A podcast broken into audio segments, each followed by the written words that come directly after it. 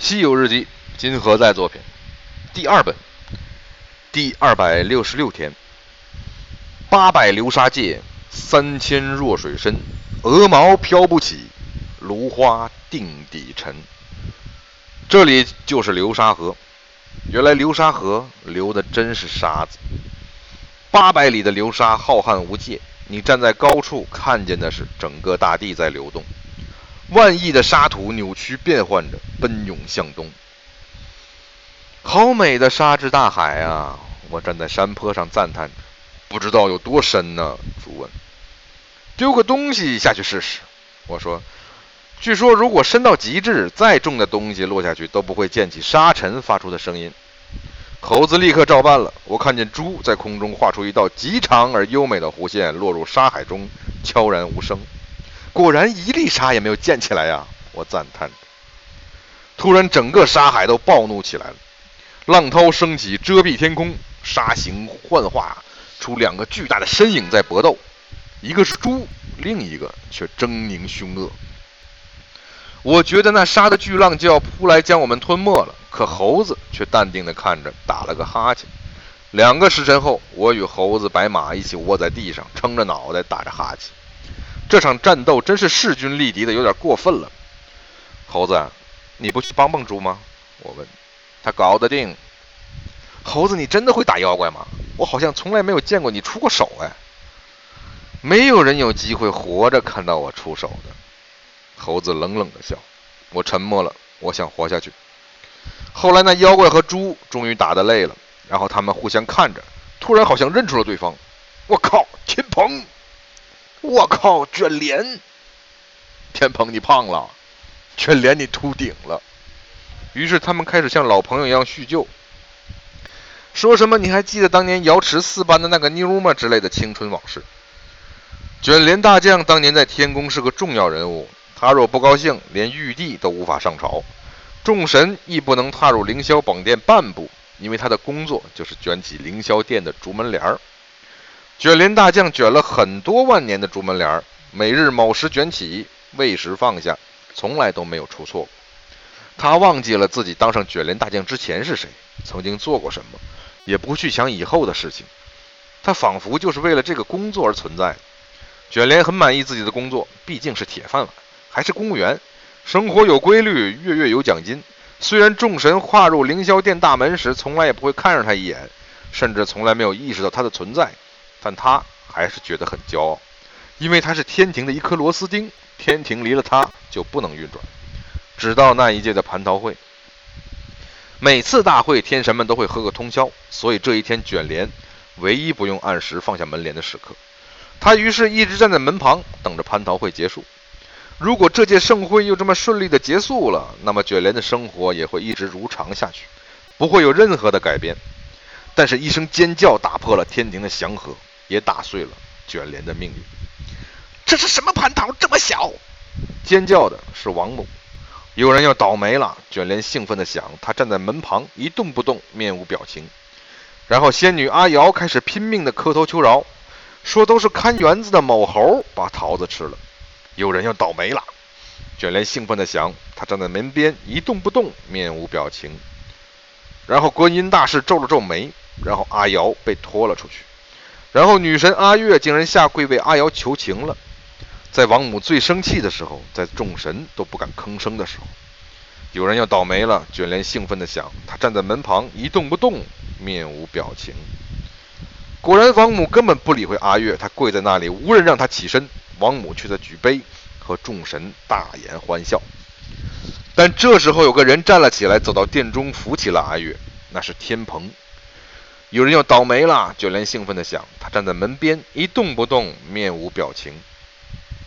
天蓬和阿月在王母的怒视下转身，相携着走出了凌霄殿。卷帘大将不知道该不该拦住他们，但他没有得到命令。他看见天蓬和阿月站在门边，互相凝视，轻轻笑着说话，完全当他不存在一样。阿月说：“天蓬，你真傻。”天蓬说：“是啊，和你一样傻。”阿月笑了。我真幸福，在这样广寒冷漠的天宫，能找到一个和我一样傻的人。天蓬说：“是啊，还有什么比这更幸福的事吗？”阿月说：“我听人说，如果有一天你找到了你一直在寻找的东西，就算是立刻死去了，也是幸福的。我今天终于领悟了这句话。天蓬摇摇头，不，不要死，也不要孤独的生活，我们都会活下去，无论如何也要活下去，因为这样我们才不会互相失去。阿月叹息了一声，可惜我们就要分开了。天庭知道每个人内心最怕什么，他们给我们最严厉的刑罚，就是我们永远活下去，却永远不可能再见。天蓬望着他，那么请你记住，我不会忘记你，绝不会。有一天我一定会回来，回到你的身边。阿月紧紧抓住天蓬的衣襟，笑着哭了。卷帘看着他们，不理解，不明白，不知他们为什么而哭，为什么而笑。他不理解为什么这世上有些人放着好好的日子不过，非要和天辰过不去，非要去做一些本来不用做的事情。他们为什么不能像他一样，每天卯时卷起帘子，未时放下帘子，就这样永远下去呢？这时他感觉到了一阵风，这阵风起的时候，整个凌霄殿都开始颤抖。一只猴子。冲进了凌霄殿，有些神仙要倒霉了。卷帘知道自己这次应该挡住闯入者，但是他没有，因为他根本没看清那猴子是怎么进去的。他知道那猴子假如想要摘下他的脑袋，他一样也来不及看清。猴子开始和王母对骂了，王母骂猴子是猴子，猴子骂王母是变色大白鼠，然后王母气哭了，然后众神全掀桌子、抄凳子扑了上去。那猴子挥舞棒子，开始把众神当高尔夫球打。看到众神一个个飞向遥远的外太空，卷帘的心中有些慌了。他原以为天庭会永远稳固，任何力量也无法动摇。如果天庭崩溃了，他该去哪里呢？他还能做什么呢？卷帘突然感到了无边的恐惧，因为他发现他除了卷帘子，什么也不会做。除了天庭，这世上哪还有一个地方需要请人专门卷帘子？哪里还能找到这么稳定而清闲体面的工作？不，不能让这一切发生。卷帘看见猴子打退众神，他的棒子就要落到王母头上了。卷帘扑了进去，抓起桌上一个酒杯甩出去。猴子举棒一格，酒杯的碎片四溅。王母就借了这一瞬的功夫逃走了。卷帘救驾有天大之功，足够封王成爵。只有一个问题：谁看见了？战事结束。论功行赏会上，众神都说自己扔出了那个酒杯，救了王母。卷帘气得要砍人，但是他不敢。他今天才发现自己只是个可怜的守在门口为众神卷帘，连动一动、说一句话资格都没有的小角色。但是王母看着众神冷笑：“打碎的那个可是我最爱的琉璃盏。”众神立刻转头大喊：“究竟是谁把那个酒杯扔出来的？”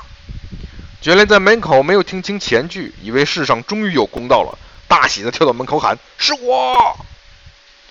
于是卷帘就卷铺盖到流沙河来了。今天卷帘又看见了猴子和天蓬，不由百感交集。他想的是，原来有人比我还惨呐！看见猴子上头上的金箍，看着这个当年大闹天宫的魔王，现在只有木然的表情，连什么是愤怒都不知道。看见当年那个威武英俊的银河守护神天蓬，现在变成了一只浑身油腻的猪。卷帘想，这就是你们和老天作对的下场。但是自己呢？自己又做错了什么？自己一定是做错了的，因为天庭永远是正确的。既然天庭是正确的，而天庭又处罚了自己，那么自己就一定是做错了。他在流沙河鹅毛扶不起的昏暗河底，一百年一百年的反思。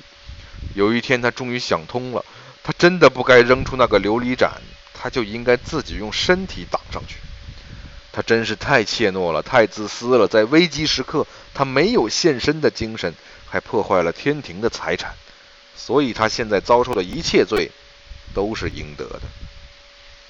所以他要赎罪。他能想到的唯一的赎罪办法，就是把那散落下界的琉璃盏的碎片找回来，重新拼回去，哪怕要找一百万年、一千万年，他要回到天界，因为他没法忍受没有帘子可卷的生活。如果不某时卷起帘子，未时放下帘子，他就不知道这一天该怎么度过；如果不站在凌霄宝殿的门口一动不动、一言不发，他就不知道这一生该怎么度过。所以卷帘无法理解猴子和猪，不明白他们这么多年怎么过来的。为什么齐天大圣不做？为什么银河元帅不做？而宁愿背负着天神的诅咒在世间颠沛流离呢？不过卷帘突然发现，他们有一样自己东西没有的东西，那个金箍。卷帘知道那是什么，那是世间的珍宝，它能让戴上它的人忘记一切痛苦与烦恼，忘记过去的情与恨，心中只有平静和虚空。他正需要这样东西，于是卷帘跪了下来，说。请带我一起上路吧。流沙河的波涛息了，它开始渐渐凝滞，变成一片巨大的沙漠。以后路过这里的人都不会相信沙子也曾经流动过。欲知后事如何，且听下回分解。西游日记，我是贾木。